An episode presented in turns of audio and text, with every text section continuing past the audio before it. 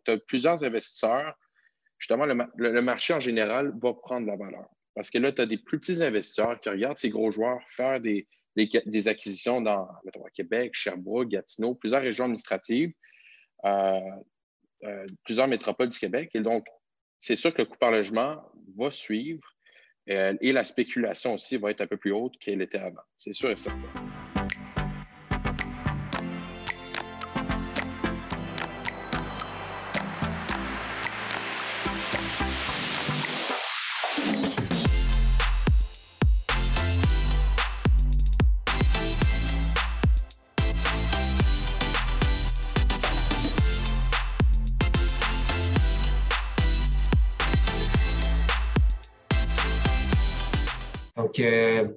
Bonsoir à tous, à ceux et celles qui viennent de se connecter. C'est comme j'expliquais d'entrée de jeu, si, vous êtes en mesure de le faire, on, aimerait ça vraiment de voir vos visages. Donc, euh, s'il vous plaît, ouvrez vos caméras. Euh, que vous soyez au bureau ou dans votre salon aussi, on veut vraiment que, vous êtes en mesure de le faire. On veut vraiment euh, que vous participez.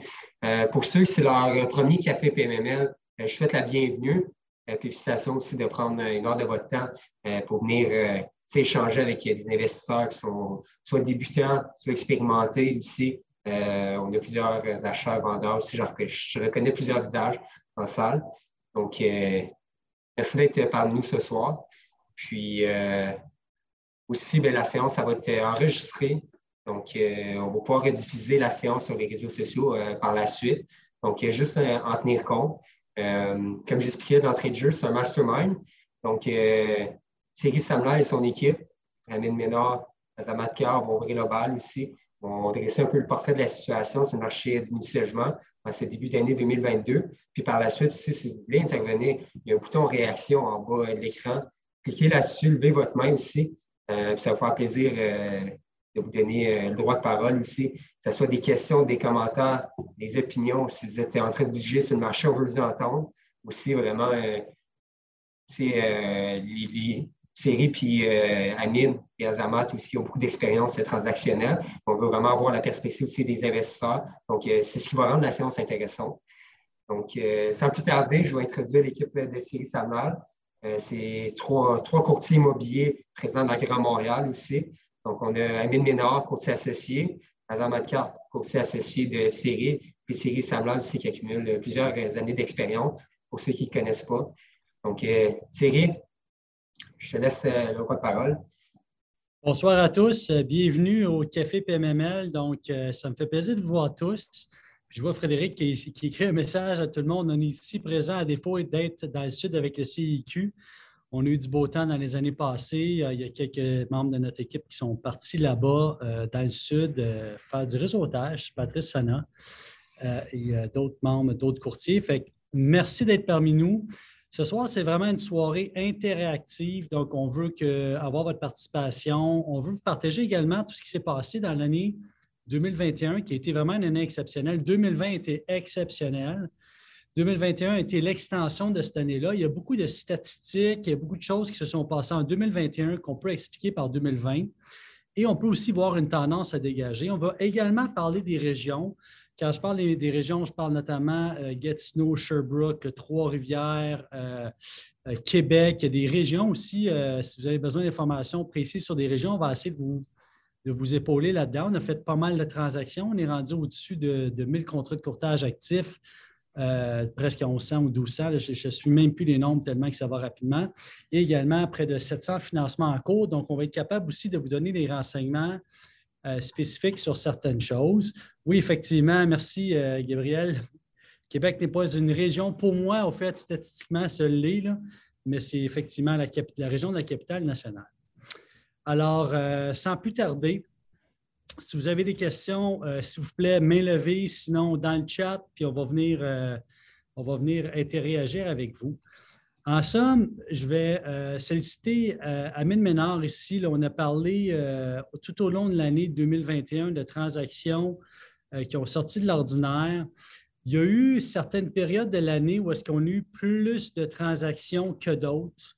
Euh, je pense notamment au début de l'année 2021, il y a eu pas mal de transactions qui ont eu lieu. Est-ce que tu peux nous expliquer un petit peu de quelle manière le financement a influencé la quantité de transactions qu'on a eues vraiment au début de l'année? C'est juste avant que tu commences, Amine, je veux juste expliquer au marché. À chaque fois qu'il y a un pic de financement, il y a également un pic transactionnel et on va pouvoir voir de quelle façon ça a influencé également, euh, quels facteurs ont influencé les marchés régionaux.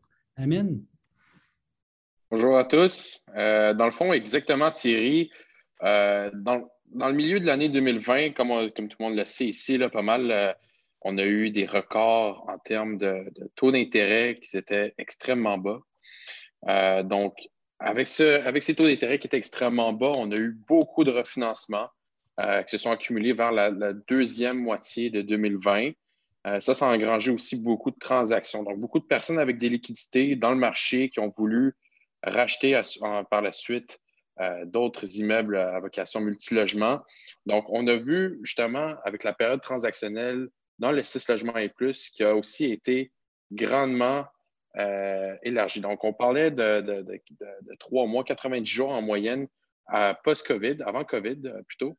Et euh, post-COVID, on sait, les professionnels dans le marché, ça a été tout un défi pour eux, les institutions financières, les notaires. Donc, ça a retardé énormément les transactions dans la deuxième moitié de 2020. Et c'est pour ça qu'il y a eu beaucoup d'actes de vente, beaucoup d'immeubles notariés en début 2021, notamment le mois de janvier, février, qui ont été des mois records pour 2021. Euh, je suis curieux de voir, est-ce qu'il y a des gens ici dans la salle euh, qui ont refinancé des immeubles, mettons, entre juin 2020 et février 2022? Il y en a qui ont fait des refinancements duplex, duplex ou en montant, là, des plus gros immeubles, par main levée? Jason, oui, Jason, que je connais, au fait, pas personnellement, mais quand même bien euh, via une transaction. Félicitations, Jason. Frédéric aussi. OK, super. Euh, Jean-Gabriel, excellent. Euh, Serge Tousignan. OK, il y a quand même pas mal de gens qui ont financé. Là-dedans, je serais curieux. Jeff de Trois-Rivières aussi. OK, un financement de ce côté-là. Intéressant. Jeff de Trois-Rivières, est-ce que tu peux ouvrir ta caméra? J'aimerais savoir un petit peu c'était quoi tes conditions de financement, pas précisément par rapport à l'adresse, mais voir comment tu as trouvé le taux d'intérêt est-ce que le taux d'intérêt et les conditions de prêt faisaient du sens pour toi? Ah, on l'a perdu. OK. J'étais curieux parce que je voulais savoir, je, voulais que la, la conversation par rapport au marché de Trois-Rivières. Euh, Jean-Gabriel. Oui. Ça va bien ce soir? Ben oui, très bien, toi. Super bien. Fait quand est-ce que tu as refinancé, au fait? Euh, ben, en fait, j'ai fait un refinancement au mois de juin 2020. Il y a un refinancement au mois de octobre 2021 qui est assez récent. Euh, puis, euh, ben oui, tu avais une question, je pense. En fait, ma, curiosité, c'est de savoir comment tu as vu quel était le moment où tu avais les taux d'intérêt les plus bas là-dedans? Euh, ben, en fait, définitivement pas au mois d'octobre. c'est vraiment plus euh, au mois de juin, euh, juin 2020, là, que moi j'avais eu des bons taux, mais je pense qu'on euh, pouvait en avoir encore des, meilleurs en attendant un petit peu en 2020 ou début 2021. Mais sinon, moi, ce qui m'a vraiment surpris, c'est la SCHL qui est au niveau du refinancement, au niveau de la SCHL, qui était beaucoup plus. en tout cas, pour ma part, ça a été beaucoup plus compliqué et long. Euh, fait que j'ai tout refinancé, moi, mais au conventionnel. Euh, euh, ben, ça m'a permis d'avoir des bons taux pareils, mais c'est ça. la SHL qui ne reconnaissait pas mes, mes valeurs d'immeuble. J'avais un rapport agréé, puis la SHL ne reconnaissait pas la valeur, mais sinon, la banque directe, elle la reconnaissait. Puis, ben, j'ai fait affaire aussi avec Mathias à, Québec. Euh, fait que lui, euh, lui, il était capable quand même de nous trouver des. C'est une bête, là. Il, travaillait fort pour nous autres. Là. Fait que euh, ça faisait. Ben c'est ça, avec lui, là, ça permettait d'aller vraiment chercher le, meilleur qu'on fait là, sur le marché. Super. Fait toi, tu as décidé d'y aller conventionnel naturellement parce qu'à l'époque où est-ce que tu faisais tes refinancements, l'attente était à peu près de six mois. C'est combien de plex, ça? Combien de portes? Euh, ça, c'était un huit logements. C'était à quel coin? Euh, c'était à Québec. À Québec. OK, super. Euh, ben, Limoilou à Québec, là, pour ceux Limoilou, secteur Limoilou. OK, intéressant. OK, bouge pas, Jean-Gabriel. Jason. Je vais. Fait que, euh, moi, j'ai fait deux ben, un refinancement puis un financement en 2021. Les deux, j'étais à la SCHL. Euh, mon refinancement était très long. Euh, je l'ai fait un peu pendant le pic. quand est-ce qu'on a commencé ça avec François Fauché? Je pense en mai, mai ou juin. Et puis, j'ai eu le dépôt, je pense qu'on a notarié ça fin octobre de mémoire, fin octobre, début novembre. Là. Ça a été très long. Un petit peu la même histoire que Jean-Gabriel. La CHL fightait un peu les valeurs. Euh, François, il est allé au bac en bon québécois euh, pour, euh, pour moi. Fait un très beau travail. Et puis, à l'achat, ça, ça a été moins long. On a commencé le processus, je pense, de mémoire, début septembre, tout de suite après l'inspection, on a commencé le processus de financement. Et puis, ça a pris deux mois et demi, je pense, là, puis on avait le certificat. Fait que vers la fin de l'année, c'était, plus rapide, puis on est un peu chanceux parce que les CMB montaient en flèche là, euh, dans, la deuxième partie de l'année. On avait fait notre prévision originale un taux d'intérêt à 1,78, puis on a signé à 2,53 finalement en l'espace de deux mois et demi. Fait que, je suis content que ça ait pris moins de temps que, plus, là, parce qu'à chaque matin, je me levais, je regardais le CMB, puis je capotais un petit peu. Mais sinon, ça s'est bien passé. Euh, les déjà se sont compressés, fait que mon refinancement, ça l'a aidé beaucoup. Là. Euh, mais c'est de voir, euh, moi je suis curieux de savoir où est-ce qu'on s'en va en 2022 avec ça. Jeff de Trois-Rivières. Oui, bonjour Thierry. ben oui, ça va bien. Nous autres, euh, depuis 2018, là, qu'on a des immeubles en refinancement. fait que j'en ai fait euh, avec Alexandre Boisvert chez vous, un 24 logements où on a eu beaucoup de misère en fin 2018, début 2019 à faire reconnaître les valeurs. Dans ce temps-là, les, délais étaient tout de même assez longs à SCHL. Euh, c'est des, des, 10 ans qu'on a pris dans ce temps-là avec des taux d'intérêt aux alentours de, je te dirais, 3 euh, j'ai signé d'autres 10 ans sur des mêmes 24 logements, des nouveaux, parce qu'on est dans la construction. Nous, on fait, on fait nos immeubles. Euh, depuis la crise, j'ai signé mon meilleur à 1,59 pour 10 ans. Euh, là, ben, les valeurs, c'est un peu le contraire. On fêtait beaucoup dans le temps, en 2018-2019. Là, à ce nos rapports d'évaluation, on passe comme une lettre à la poste avec la. Puis on a ce qu'on n'avait pas vu depuis plusieurs années. C'est des vrais 85% sur la, valeur marchande de, l'évaluation agréée. Avant ça, ça jouait souvent 78, 79, 80% mais rarement un vrai 85% euh, si on a moins de misère un peu dans les loyers de, de 1500 à Trois-Rivières à faire reconnaître des valeurs. Mais je parlais avec un compétiteur ce matin, puis il est rendu avec des projets haut de gamme à 2400. Euh, des nouveaux projets là, avec euh, air commune, ascenseur, garage souterrain. Eux autres, ils ont de la misère à faire reconnaître ça. Puis les derniers taux d'intérêt qu'on a signés pour les mêmes immeubles, ben là, ça va jouer aux alentours de. On est rendu pas loin de 3% 2,70 à 3 donc, on voit que, le, merci beaucoup, on voit que le phénomène est vraiment généralisé. Fait qu'il y a une hausse des taux d'intérêt. Ça, c'est marqué pour 2021. Le plus bas qu'on ait été avec le, taux, euh, le CMB à l'époque, on, on regarde historiquement le plus bas taux des périodes de taux d'intérêt qu'on a eu, c'était à peu près à l'été 2020, où est-ce qu'on était le plus bas. Et là, tranquillement, pas vite, on fait des hausses. La bonne nouvelle, ça, c'est marqué pour 2021. C'est statistique marquée. En contrepartie à ça, ce qui est intéressant, c'est que la CHL et les banques ont su compenser. Donc, qu'est-ce qu'ils ont fait? Notamment la CHL qui a suivi le BAL parce qu'elle avait une quantité phénoménale de financement puis de refinancement elle a comprimé ses taux de cap. Donc, quand la CHL comprime ses taux de cap, c'est qu'elle démontre une confiance au marché. Donc, qu'est-ce que ça veut dire? C'est qu'en en termes de facteurs limitatifs, la CHL limite de moins en moins ses dossiers et reconnaît des valeurs de plus en plus élevées, normalement quand on est en zone urbaine. Aussi, pour certains, Euh, je pense qu'il y en a certains dans la salle avec qui on a fait des transactions. Je vois quelques noms ici, là, euh, dont Azamat et Amin étaient, étaient liés à ces transactions-là. Il y a plusieurs personnes qui ont réussi à, grâce à des professionnels, dont certains qui sont dans, notre, dans, notre, équipe de financement, faire reconnaître par la CHL sur des immeubles 1960, 1970 et certains plus anciens, une période d'amortissement auprès de 35 ans et dans certains cas de 40 ans. Et ça, c'est nouveau. Donc, ce que ça veut dire, c'est que même si les taux d'intérêt montent, cette année, la CHL a permis d'amortir l'hypothèque sur une période plus longue. En amortissement l'hypothèque, le montant de paiement hypothécaire s'amincit aussi avec le temps. Et ça, ça compense pour les hausses de taux d'intérêt, tout comme reconnaître des valeurs locatives plus élevées ou comprimer le taux de cap de financement aide également. Euh, donc, on a parlé un petit peu de, ce côté-là. On va, on va passer quelques statistiques, mais pour passer aux statistiques, c'est important de parler du marché de Montréal pour commencer. Azamat, en 2021, c'était quoi nos, points chauds? Quels étaient nos secteurs chauds à, Montréal? Euh, statistiquement, ce qu'on remarque, c'est qu'à euh, Montréal, comme vous savez tous, il y a le nouveau REM qui s'en vient.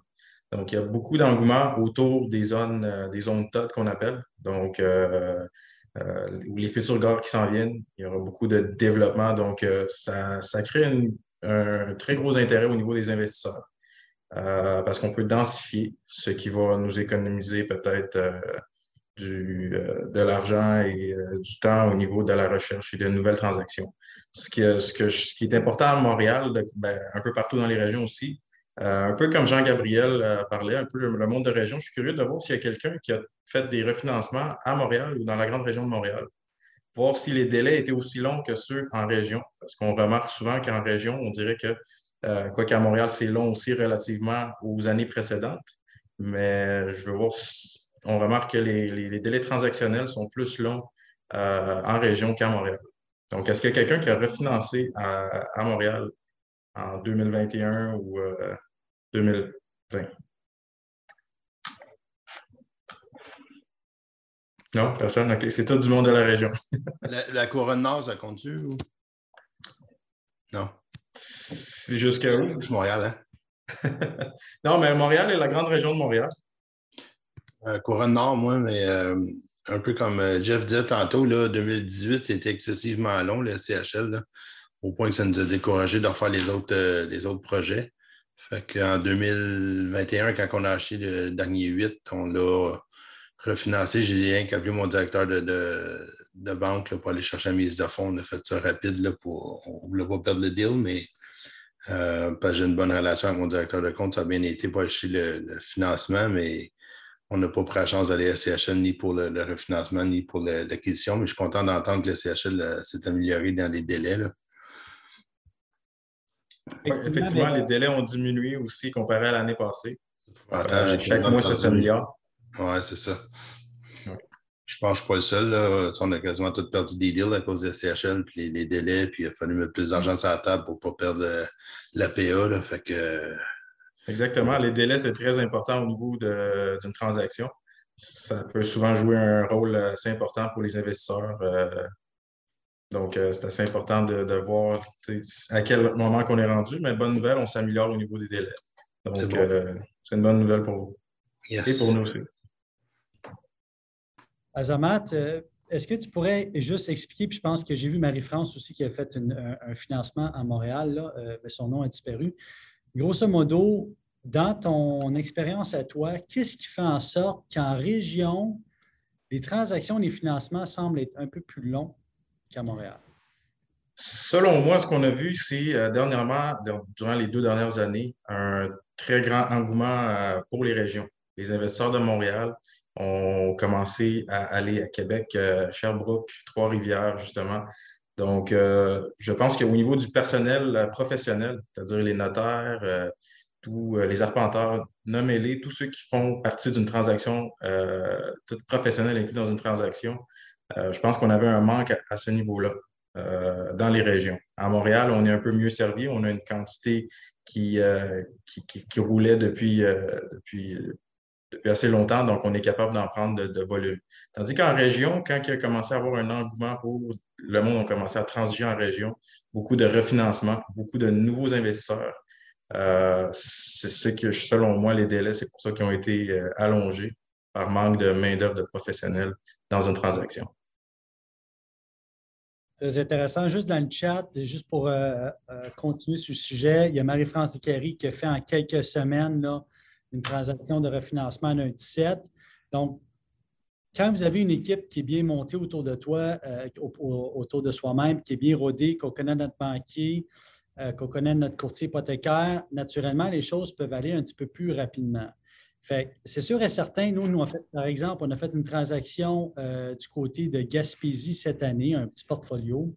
Et ce qu'on s'est rendu compte, bien, au niveau environnemental, bien, le spécialiste environnemental, à la place de se déplacer à l'intérieur de deux semaines, comme à Montréal, ça a pris un mois.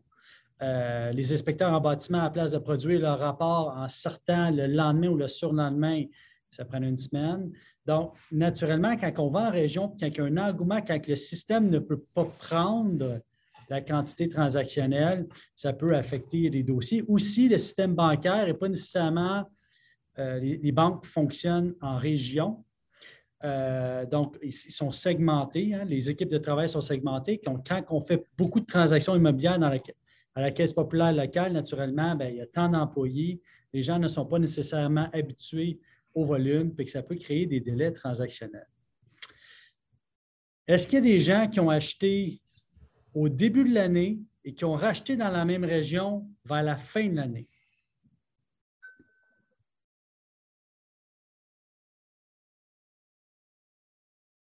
Personne. OK. Donc, grosso modo, il y a une augmentation du prix de la porte. Il y a aussi une compression du TGA. OK? Donc, le TGA, naturellement, a réduit. Donc, les gens payent leur immeuble de plus en plus cher par rapport à la rentabilité. Mais ce qu'il faut aussi computer là-dedans, c'est de dire, peu importe la statistique pour votre région, si on regarde Sherbrooke, Gatineau, etc., peu importe cette statistique-là, il faut vous regarder le prix de la porte que vous payez et également regarder où est-ce que vous allez être capable d'emmener votre immeuble dans un an, dans deux ans, dans trois ans. Et de là, computer un taux de cap fictif plus ou moins futur, pas jusqu'à la fin d'une hypothèque, mais au moins au bout d'un an, pour voir si vous payez l'immeuble le prix correct pour le marché, toujours en tenant en considération que votre immeuble, le temps que vous allez le transiger, ça peut prendre jusqu'à six mois avec la CHL.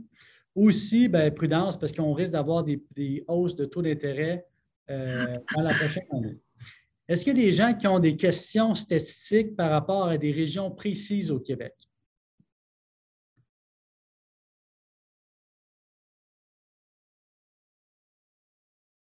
Excellent. Est-ce qu'il y a des gens qui ont acheté? Ah, Jean-Gabriel, tu as une question. On t'écoute. Euh, ben, tu dis question précise. Tu mettons, je n'ai parlé euh, tout, à l'heure. Je suis dans la région de, Québec. Mais je pense que on a tout vu que on a parlé des taux, ça a eu un impact considérable sur les, valeurs économiques. Euh, mais tu sais, c'est ça, j'en ai parlé la semaine passée aussi pour ceux qui étaient là. Puis je voulais me remettre dans le bain en 2022 parce que là, pendant la pandémie, euh, j'ai comme pas fait d'acquisition parce qu'à chaque fois que je rentrais ça dans, dans mon cruncher, puis là, tout ce que j'avais appris, ça fonctionnait comme plus. Euh, fait que, de, savoir un petit peu, ben, j'ai quand même suivi ça, mais tu sais, les, les MRN, puis le, ben, le prix par porte, c'est pas quelque chose nécessairement de, de très précis, mais c'est comme si c'était plus rare de voir des immeubles de, de 130 000 la porte dépassée dans la région de Québec. Puis là, ben, en fait, il n'y a que ça. Puis tu n'es pas dans. Tu dans un immeuble bien standard, pas, euh, pas haut de gamme. Fait que, tu sais, on a vu les, les prix euh, par porte augmenter euh, considérablement. Puis justement, de ne pas être capable de, de, financer à la valeur économique ou, ou proche, là, comme qu'on était capable avant, avant 2020. fait que c'est un petit peu ça là, que j'essaie de voir que j'aimerais euh, qu'on discute. Absolument. Pierre, on vient, juste une petite parenthèse, Pierre, on va revenir vers toi tantôt, fait que reste pas loin si possible. Fait Jean-Gabriel, ce qui est arrivé, c'est que ce qu'on a constaté récemment, puis ça, tu pourrais le voir si jamais tu vas voir les vidéos transactionnelles de chaque mois que, l'on fait, que, que, je fais ici chez PMML. J'explique le marché, puis tu vas voir, en 2021, j'ai parlé beaucoup de transactions à Québec. Parce que j'ai le choix de choisir mes top 5 transactions n'importe où sur le territoire. D'habitude, j'en prends une par région, puis j'en prends, j'en prends quelques-unes pour Montréal, mais je ne veux pas toutes les prendre à Montréal, tu sais, des grosses transactions, ceux qui sortent de l'ordinaire, ceux qui sont spéciales, ceux qui représentent le marché. Puis en 2021, à multiples reprises, j'ai vraiment parlé beaucoup du marché de Québec. Puis là, ce qui est en train de se passer à Québec, peut-être qu'Amine, tu pourrais surenchérir tantôt, juste, juste après que j'ai terminé là-dessus, mais il y a beaucoup de propriétaires qui ont des portfolios, qui sont en train de vendre des immeubles, chose qu'on ne voyait pas avant. Et il y a également beaucoup de joueurs institutionnels qui viennent et des acheteurs qui viennent acheter des immeubles qui sont plus récents. Et ça, ce que ça fait, c'est que ça tire le prix de la porte un peu vers le haut. Amine, est-ce que tu as quelques statistiques de Québec qu'on pourrait partager? Effectivement, effectivement, Thierry. Euh, je pense que tu as bien euh, amené ce sujet où ce que les, acheteurs institutionnels, les REIT, euh, entre autres, ont fait plusieurs acquisitions au Québec. Puis ça, ça démontre toujours une certaine confiance dans un marché. Quand tu as un gros joueur qui arrive, qui s'implante, qui fait plusieurs transactions, qui débourse beaucoup d'argent, c'est sûr que le marché en général, euh, ça, démontre un, marché qui va être en santé pour les prochains mois, prochaines années. Donc, tu as plusieurs investisseurs. Justement, le, marché en général va prendre la valeur. Parce que là, tu as des plus petits investisseurs qui regardent ces gros joueurs faire des, acquisitions dans Québec, Sherbrooke, Gatineau, plusieurs régions administratives, euh, euh, plusieurs métropoles du Québec. Et donc, c'est sûr que le coût par logement va suivre euh, et la spéculation aussi va être un peu plus haute qu'elle était avant. C'est sûr et certain. Pour question de statistiques à Québec, j'ai une feuille ici devant moi. Là. Euh, la moyenne approximative de volume transactionnel à Québec est environ de 70 millions par mois. Euh, on avait des mois records de, de, 153 millions, 141 millions en début d'année qui étaient justement influencés par des grosses acquisitions de certains REIT et certains, euh, euh, dans le fond, investisseurs privés euh, du Québec. donc, on voit que c'est un marché qui est très convoité et le coût par logement dans les plus petits immeubles suit conséquemment.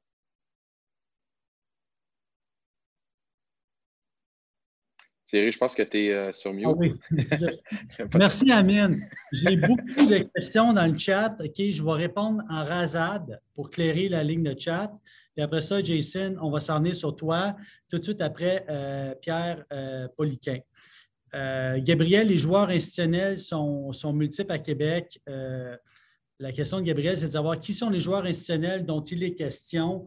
Il y a toujours deux ou trois groupes qui achètent sur Québec. Là, ce qui est en train de se passer actuellement, historiquement, c'est qu'avant, les joueurs institutionnels ne venaient pas au Québec acheter. C'était toujours les deux ou trois mêmes groupes qui se sont constitués des bases de données transactionnelles qui ont commencé à acheter.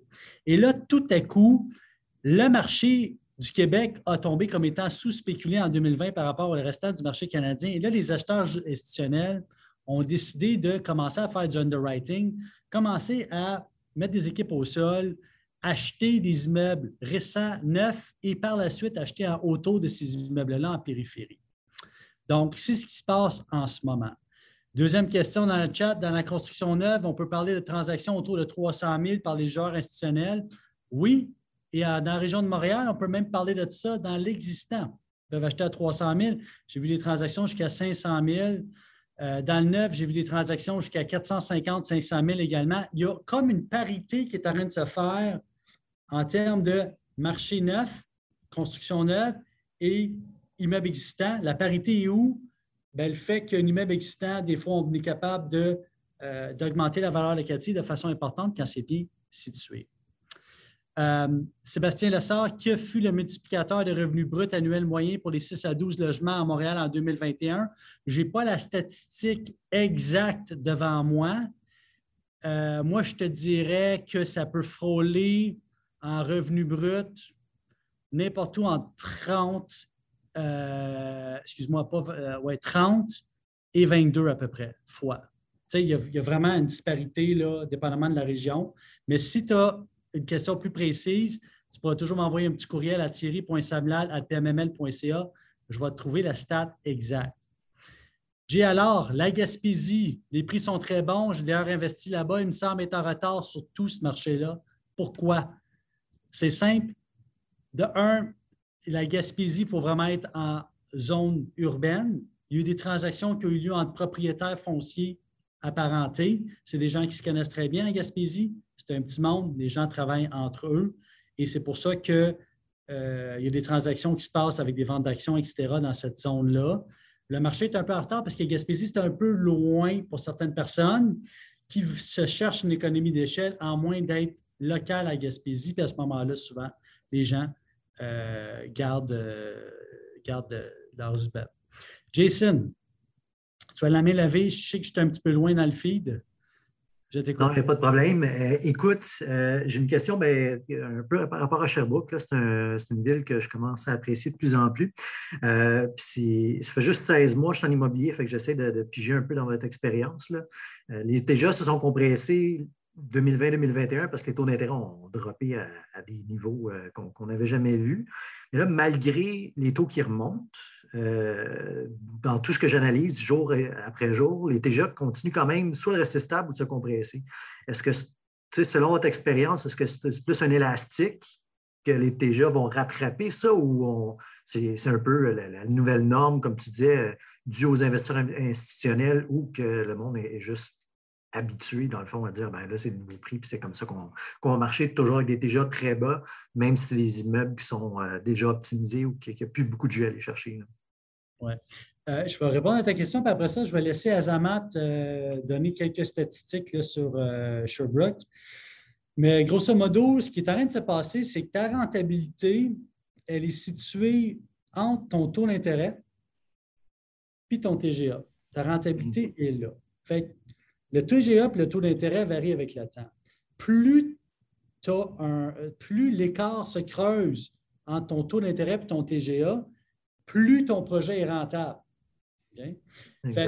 peu importe, c'est pour ça que je dis toujours aux investisseurs, regardez le TGA, regardez le taux d'intérêt, parce que les deux ensemble vont dire ta rentabilité. tu as beau payer un taux d'intérêt plus élevé, si ton TGA est plus haut, ce n'est pas grave, ta rentabilité est toujours là. Tant que tu es capable de faire en sorte d'amener ton projet à terme à l'intérieur du terme de l'hypothèque, tu es correct.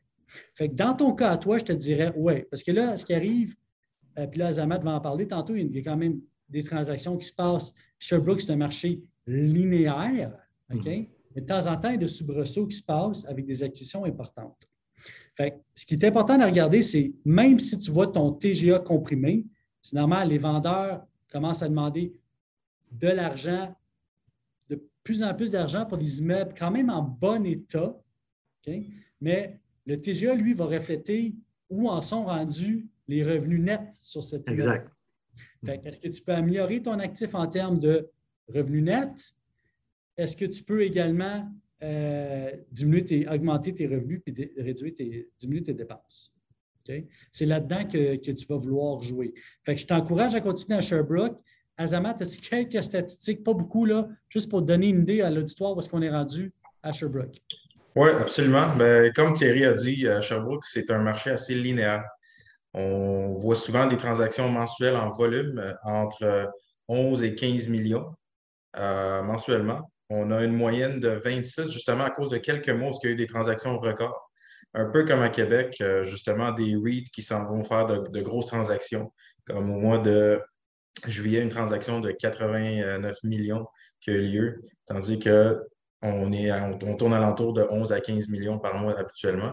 Donc, ce mouvement, par exemple, un REIT qui achète à Sherbrooke, un peu comme à Québec, ça donne confiance aux plus petits euh, investisseurs qui vont voir qu'un grand joueur est rentré sur un marché. Donc, ils vont voir qu'il y a un potentiel à aller chercher. Si un grand joueur a vu un potentiel, ils vont essayer de, ils vont avoir plus de confiance à rentrer sur le marché. Et ce qui va amener aussi des moyens joueurs qu'il ne faut pas oublier.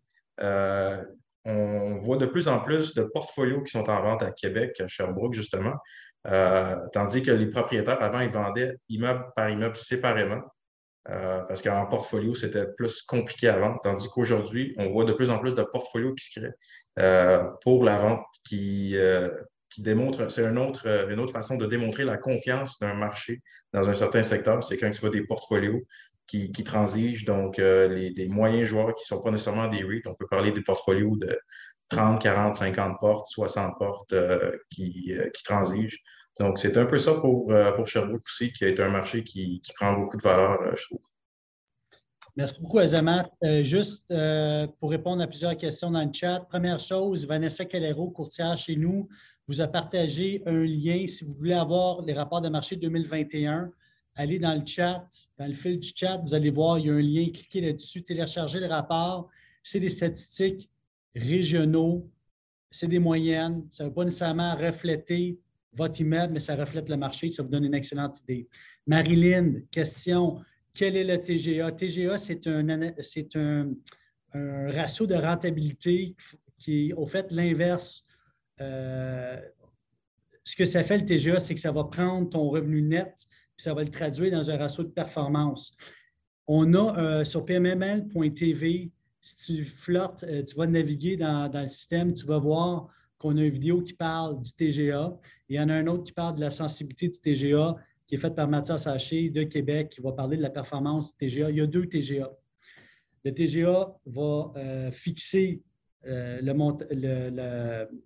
dans quelle gamme de financement qu'on va être capable d'aller chercher et va aussi fixer le prix de vente d'un immeuble. Euh, le chat, pour, accéder au chat, il faut euh, cliquer en bas à droite euh, quand on a un, ordinateur ou un laptop. Je ne sais pas sur le téléphone où ça se situe. Luc? Oui, bonjour Thierry. Je ne suis pas sûr si j'ai bien entendu tantôt quand vous avez parlé du multiplicateur de revenus bruts pour des immeubles de 6 à 12 logements. Est-ce que je t'ai entendu dire qu'on voit des multiplicateurs de 24 à 30 fois le brut ou tu voulais parler du net? T'es sur mute, Thierry. J'ai dit brut, non, désolé, c'est vraiment. J'ai dit net, c'est le brut. Fait que, si tu vas voir en moyenne que le marché va se situer n'importe où entre, dans le brut, 12 à 19 fois, dépendamment du produit. Et là, ce que tu vas remarquer, Luc, c'est que des fois, dans les immeubles neufs, des immeubles existants, ton MRB va se ressembler beaucoup. Un peu comme le TGA va se ressembler beaucoup aussi. Fait que tout va dépendre, si tu regardes ton multiplicateur de revenus brut, il faut toujours que tu le mettes en lien avec un autre facteur et là, tu vas vouloir le mettre en lien avec le coût de la porte. C'est-à-dire, ah, OK, il est peut-être 24 fois la MRB mais le prix de la porte est 30 000 en moins par rapport au marché. Donc, ce que ça veut dire, c'est si ton immeuble est relativement en bon état, ta coquille est bonne, ta structure est bonne, tout ce que tu as besoin de faire, c'est au niveau de la gestion dans ce cas-ci. Bien, à ce moment-là, ça vaut peut-être la peine d'aller de l'avant avec l'acquisition de l'immeuble, même si son MRB sort un peu de la norme. Euh, pour répondre à une autre question, Jeff de Trois-Rivières, Comment vois-tu le marché pour 2022 dans ma, région de Trois-Rivières? Amine, est-ce qu'on a quelques statistiques à partager de Trois-Rivières? Je pense qu'on ne les avait pas sorties tantôt. Non, c'est ça. On n'a pas sorti le centre du Québec. Euh, écoute, euh, au niveau de, Trois-Rivières, je crois que le centre du Québec va vraiment profiter de deux pôles, deux métropoles, euh, Québec-Montréal. donc, va vraiment avoir un marché qui, dans les prochaines années, va rejoindre les marchés de Québec et Montréal. Euh, peut-être pas les rejoindre, mais en tout cas suivre les traces parce que c'est un marché qui est grandement en arrière, tout ce qui est Mauricie, centre du Québec.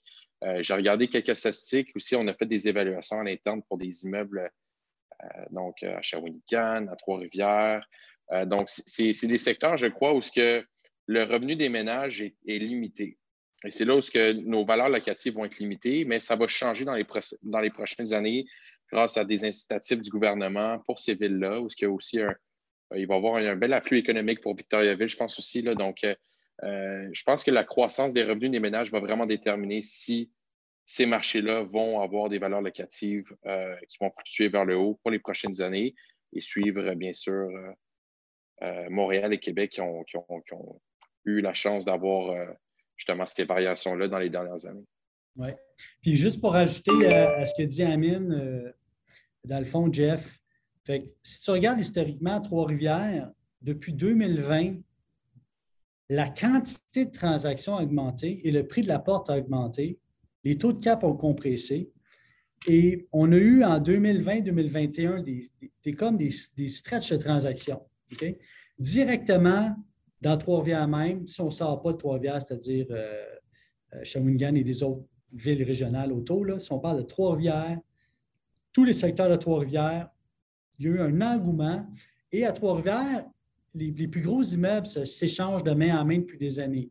Tu sais, je regarde des, évaluations que j'ai faites, les immeubles que j'ai eu à vendre, je vois maintenant qu'ils ont été revendus. Puis, mais les petits immeubles, il y en a eu tellement de transigés. Et il y a beaucoup d'investisseurs qui, pendant le temps de COVID, qui voyaient les frais de, rénovation monter à Montréal puis à Québec, se disaient, mais on serait fou de ne pas aller vers Trois-Rivières, qui est un marché qui géographiquement est intermédiaire, facile d'accès Trois-Rivières, facile d'accès de Montréal, Trois-Rivières, facile d'accès de Québec. Donc, les gens venaient des deux côtés acheter des petits immeubles qui optimisaient, même avec la limitation du revenu, réussissaient à faire quelque chose d'intéressant et réussissaient à refinancer. Donc, naturellement, les sommes sorties des optimisations étaient moins grandes, mais quand tu regardes par rapport au prix payé pour l'immeuble, c'était faramineux le potentiel d'augmentation qu'on avait. Ensuite de ça, bien sûr, euh, ceux qui ont peu eu la chance de regarder le vidéo, allez voir euh, l'entrevue que j'ai tournée avec euh, les gens d'Imostar, André et François Pelchat, c'est sur PMML TV. On parle de Trois-Rivières, on parle du vieux Trois-Rivières, de tous les secteurs portuaires, ce qu'ils ont fait dans le vieux Trois-Rivières, ils ont carrément enlevé un secteur industriel et là, ils sont en train de bâtir des multilogements. Ils ont fait un théâtre, c'est sur le bord de l'eau. Ça, ce projet-là va définitivement tout remettre le secteur sur la map. Et ceux qui ont eu la chance d'acheter des immeubles à 300, 400, 450 000 dans ce secteur-là, je peux vous garantir que juste par le, phénomène de proximité, votre immeuble va prendre énormément euh, d'argent euh, de valeur prochainement. Euh, si je retourne dans le chat ici, Jesse, financement d'immeubles neufs. Au-delà des barèmes SCHL, quelles sont les différences majeures entre le financement d'un immeuble de 6 logements versus des grands immeubles, par exemple, un 48 logements? OK. Donc, ce qu'il faut savoir, Jesse, c'est de la façon que la SCHL fonctionne et au niveau bancaire également. Ben, il y a beaucoup, je parle de la SCHL parce qu'il y a beaucoup de gens qui ont financé des immeubles au niveau de la SCHL récemment. Et pour les plus petits immeubles, la SCHL maintenant permet à, l'acquéreur d'arriver, ou à la personne qui finance, d'arriver avec sa propre évaluation.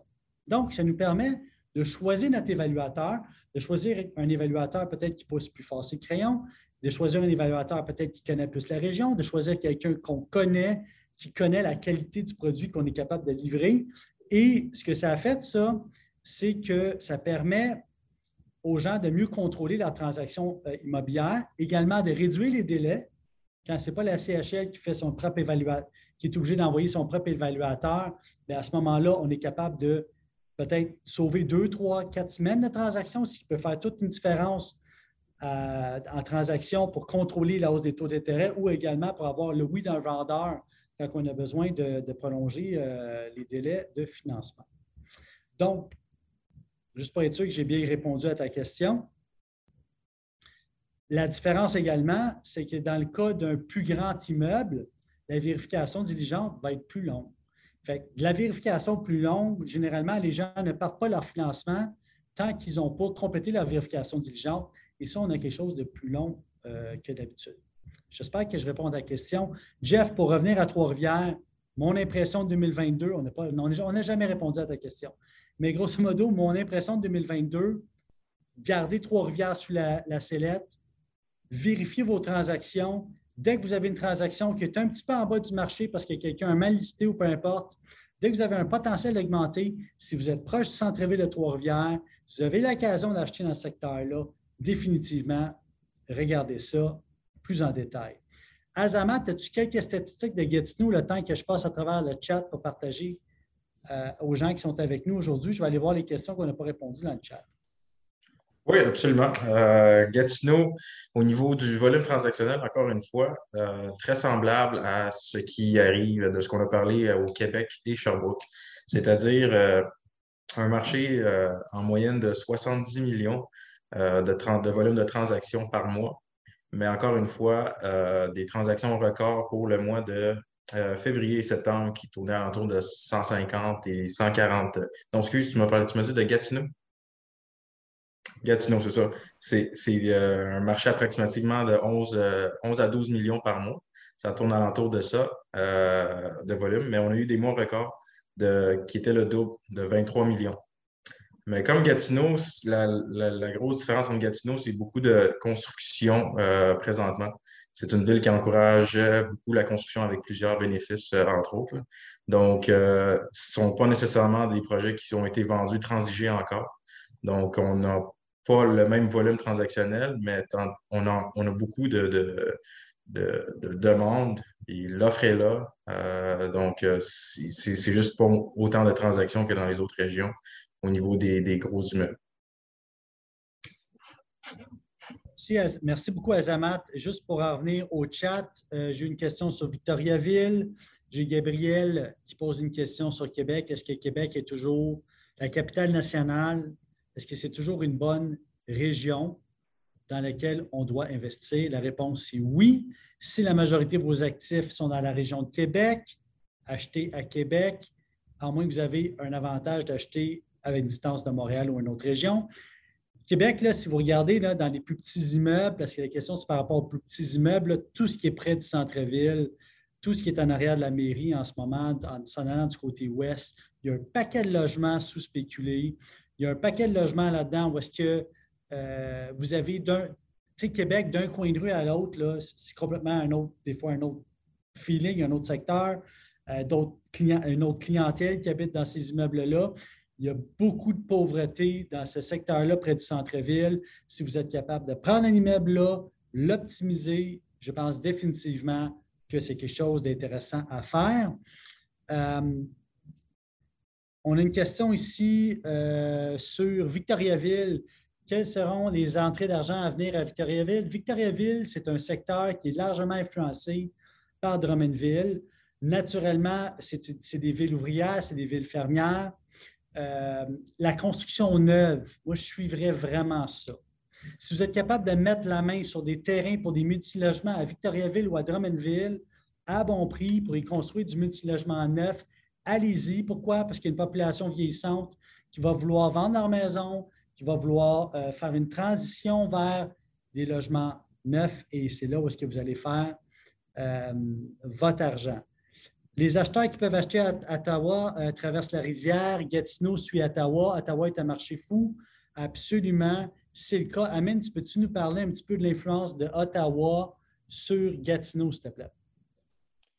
Effectivement, euh, en ce moment, Ottawa, ben, comme Rémi a bien mentionné, Ottawa, c'est un marché qui est, euh, que le coût par logement a vraiment bondi dans, les derniers deux ans. Ottawa est en train de suivre pour les immeubles existants. On a aussi une influence des nouveaux projets euh, à Gatineau, où ce les valeurs locatives suivent donc le reste des régions métropolitaines, le reste des, constructions neuves qui se construisent en périphérie de Montréal. Donc, on, le voit, là, il y a vraiment des zones de densification où que énormément de projets se développent.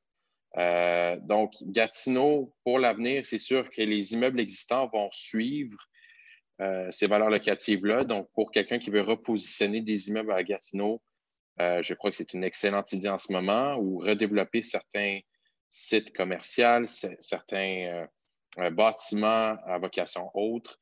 donc, Gatineau a, beaucoup de demandes au niveau des, euh, au niveau de la location euh, résidentielle. Donc, euh, définitivement, Thierry, c'est un marché qui suit Ottawa, qui suit la, frénésie d'Ottawa. Le coût par logement est vraiment sous-évalué par rapport à Ottawa. Et on a justement une clientèle qui est capable de, ou ce que le revenu est capable d'aller suivre des valeurs locatives beaucoup plus hautes. Merci beaucoup, Amine. On a des questions sur Saint-Jérôme, on a des questions sur la Nadière, Joliette, on a des questions sur Valleyfield, Saint-André d'Argenteuil. On va tout y répondre très rapidement.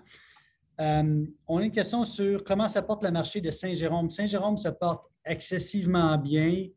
Euh, Saint-Jérôme est un marché qui est influencé par tout ce qui se passe à Mirabel, Saint-Canut en ce moment, qui sont juste au sud de Saint-Jérôme. Saint-Jérôme, c'est la dernière grande ville avant la Porte du Nord, avant les Laurentides. C'est la porte d'entrée des, Laurentides. Saint-Jérôme a une densité de population incroyable sur un grand territoire.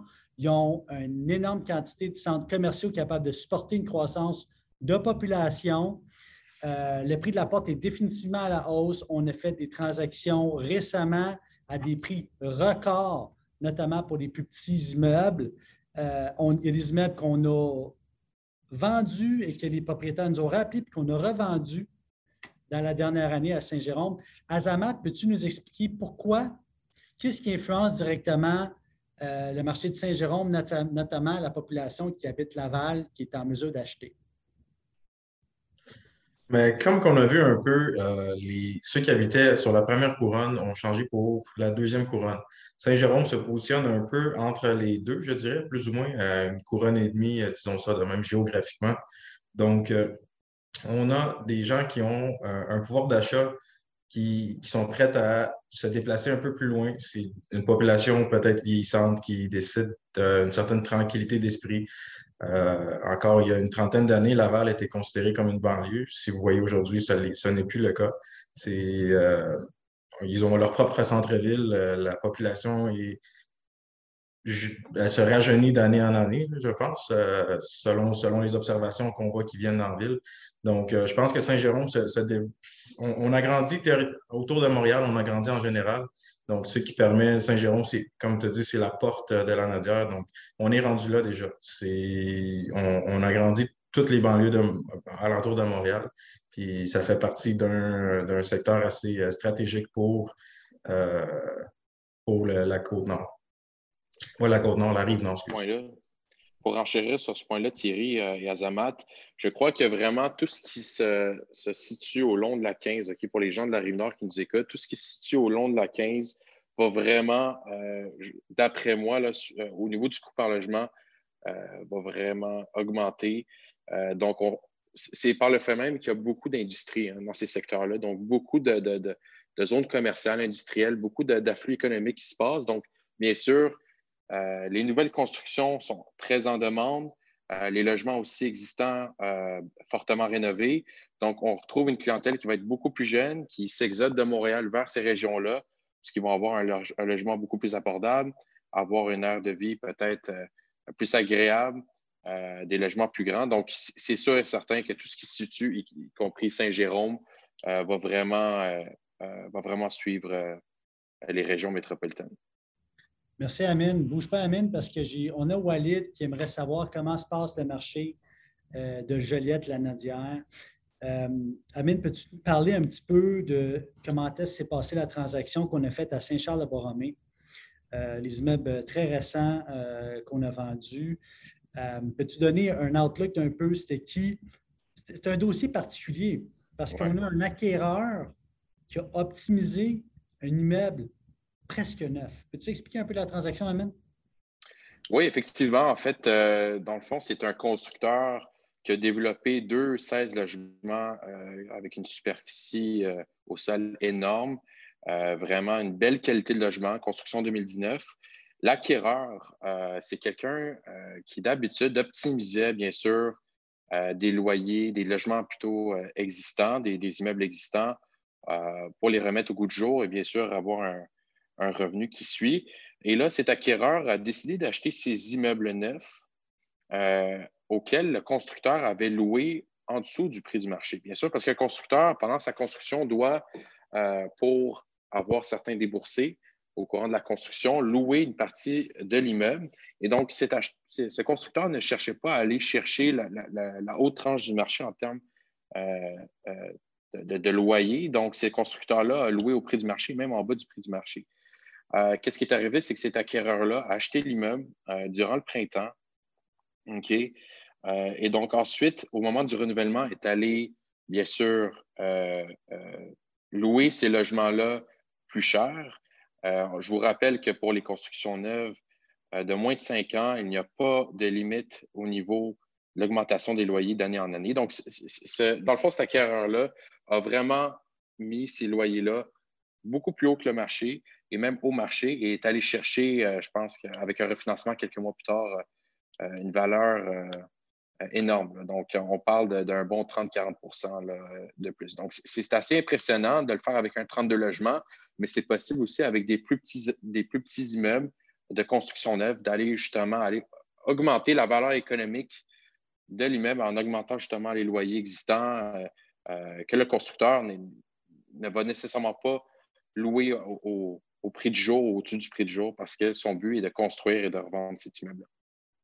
Ouais. Fait contrairement à ce que les gens croient, un immeuble neuf, des fois, a plus de valeur d'optimisation sur cinq ans qu'un immeuble existant, aussi compte tenu qu'un immeuble neuf, il n'y a pas de rénovation à mettre. Fait qu'il n'y a pas de coût de rénovation, il n'y a pas de délai de rénovation, il n'y a pas de relocalisation de locataire. Il faut juste savoir comment négocier avec les locataires. Il y en a qui sont professionnels à ça, il y en a qui ont des trucs que moi, je ne connais même pas, mais, mais on l'a vu. Et ces gens-là ont déjà refinancé, ils ont déjà sorti leur baie de l'immeuble et ils sont déjà en train d'acquérir un autre immeuble en l'espace d'un an.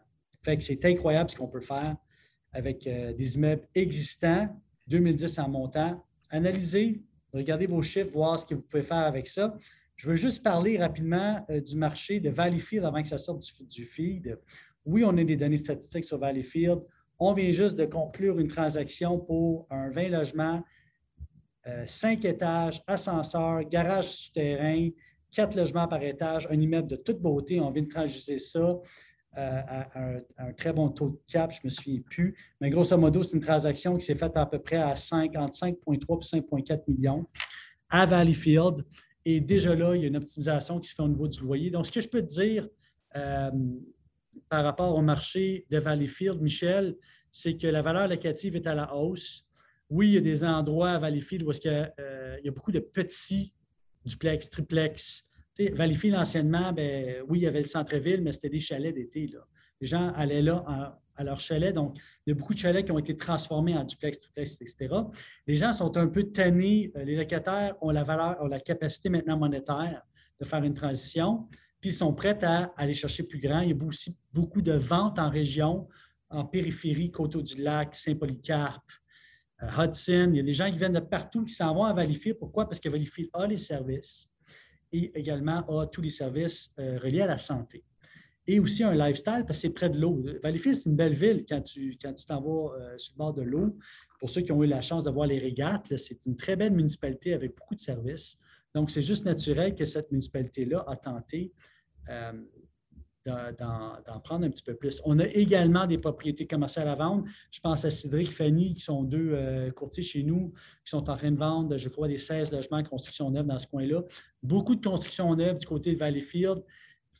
Michel, je pense qu'il y a encore beaucoup d'opportunités sur, c'est ça, les chalets d'été, tout ça. Ceux qui, veulent, qui ont moins d'argent à investir, là, si vous allez de ce côté-là, faites vos rénovations probablement à cause euh, de, la, de hausse euh, des loyers dans les immeubles neufs. Si vous faites des belles rénovations, vous allez peut-être être capable de ramasser des locataires et ensuite de se refinancer et faire ce que tous les investisseurs aiment faire, sortir leur équité.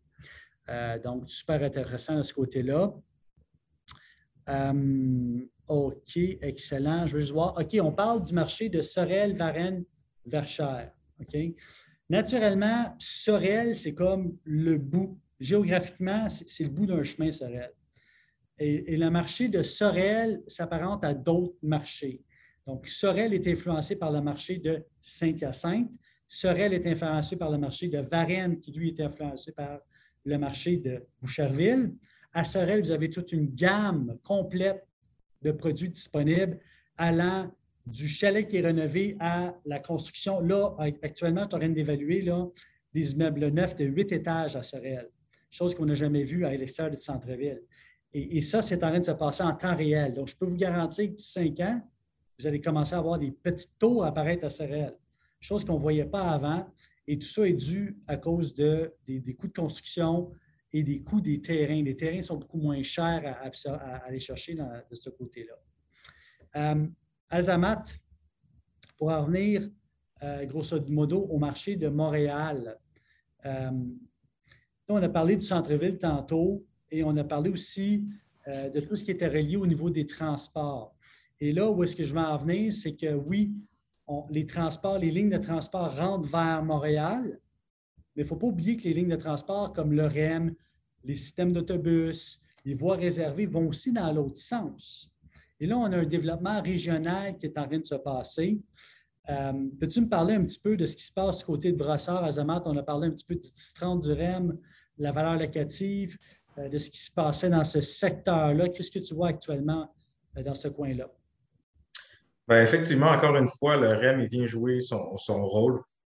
les, valeurs, les valeurs locatives sont, rattrapent, sont proches de, ceux de Montréal, surtout en périphérie du 10-30, dans un radius de 5 à, 5 à 7 km, disons, de très bonne valeur locative.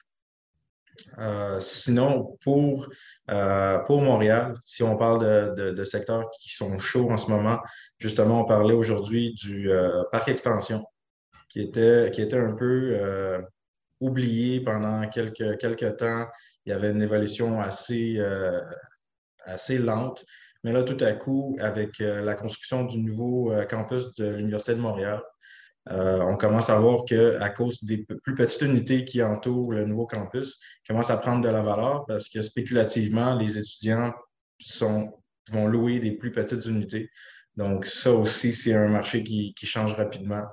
Euh, reste à voir qu'est-ce qu'il va avoir. Euh, il n'y a, pas loin, il y a le marché de Jean Talon. on est proche de tout. Il y a deux, deux métros. donc, c'est un marché qui, qui, est assez euh, en explosion présentement, disons. Donc, euh, c'est un peu ça aussi. Le transport, en fait, comme Amine disait pour la 15 à Saint-Jérôme, euh, les axes de transport sont très importants pour les valeurs locatives. Absolument. Puis, tu sais, la même raison pour laquelle les gens ont acheté à Parc Extension, c'est la même raison pour laquelle les gens achètent à Région. C'est la même raison pour laquelle actuellement, Montréal-Nord, je me souviens, ça fait 18 ans que je fais de l'immobilier quand j'ai commencé à, vendre du multilogement, il y a peut-être 16 ans, 15 ans, je disais toujours à mes clients, non, faut oublier ça Montréal, ah, oublie Montréal, oublie Montréal. Puis là, tout à coup, aujourd'hui, parce que tout est surspéculé autour, les gens ont commencé à acheter en furie à Montréal-Nord. Et là, Montréal-Nord, on voit le prix de la porte à la hausse de façon phénoménale. Pourquoi? Parce que les immeubles sont quand même toujours rentables au prix de la porte et les taux de cap sont en train de comprimer. Les, immeubles que les gens achètent sont moins rentables sur papier, mais ils savent très bien que la majorité de Montréal-Nord a été construite dans les années 60-70. Ils savent très bien qu'ils achètent une qualité de construction et ils vont essayer de spéculer sur le marché de Montréal. Et d'autant plus qu'à Montréal-Nord, maintenant, ben, on a un système d'autobus, on a également une gare de train qui passe là, et, c'est ça qui se passe, et c'est la même chose qui se passe en région. Euh, merci beaucoup, Azamat. Jason Poupard, j'étais à un séminaire avec le PDG du Sport de Montréal le mois dernier. Il projette un autre projet d'expansion après Contrecoeur. Beaucoup de gens spéculent sur ce réel. Tu as tout à fait raison. Et ce qui arrive, quand on voit ça, une spéculation sur une région, là, ils veulent ouvrir un port du côté euh, sud, OK, euh, de Sorel. Il faut se poser la question, économiquement, s'ils mettent un port, Combien de travailleurs vont venir s'établir là? Est-ce qu'il y en a 100, 200, 300 nouveaux travailleurs? Est-ce que le transit in-out de marchandises, parce que ce qu'ils veulent faire, c'est que là, imaginez-vous, là, ils amènent la cargaison à Montréal par la part de Montréal. Ils mettent ça sur des trains puis des camions, puis ils envoient ça vers le sud, vers les États-Unis. Là, ce qu'ils veulent faire, c'est bypasser tout le centre-ville, tout le trafic, toute la chaîne d'approvisionnement, l'essence que ça prend, le temps que ça prend, et la, la surcharge que le port de Montréal en ce moment, envoyer les matériels qui doivent se rendre sur la rive sud directement sur la rive sud, puis sauver, permettre aux gens de sauver et également faire une expansion du port parce qu'ils n'ont plus le choix de le faire. Ils ont trop de bateaux qui rentrent et sortent.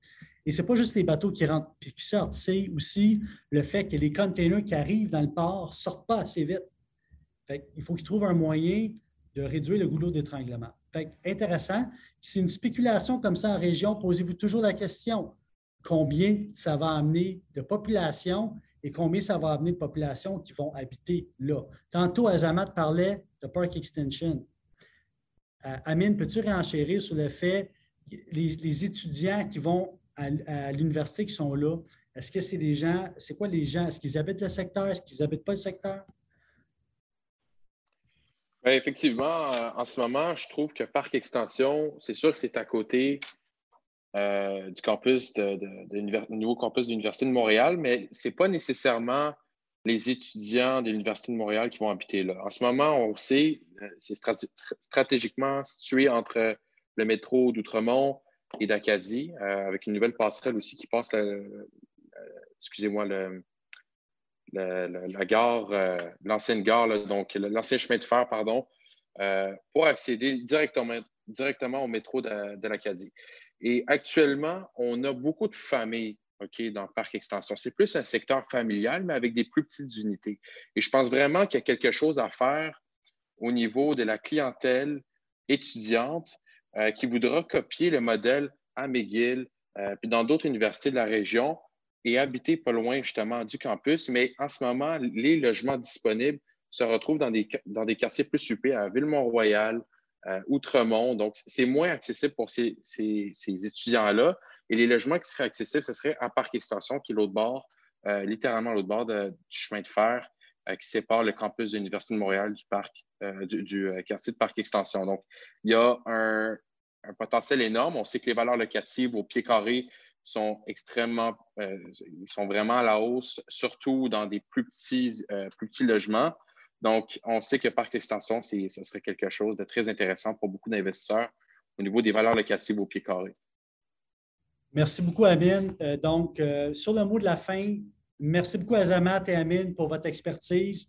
Je vois qu'il y a beaucoup de gens, il y a beaucoup d'engouement pour les questionnements qu'on a eus. On va certainement euh, faire une, prise 2 à tout ça très, très bientôt. Gabriel, je te passe le micro. Ah ben, merci, euh, Cyril. Merci à Donald et aussi.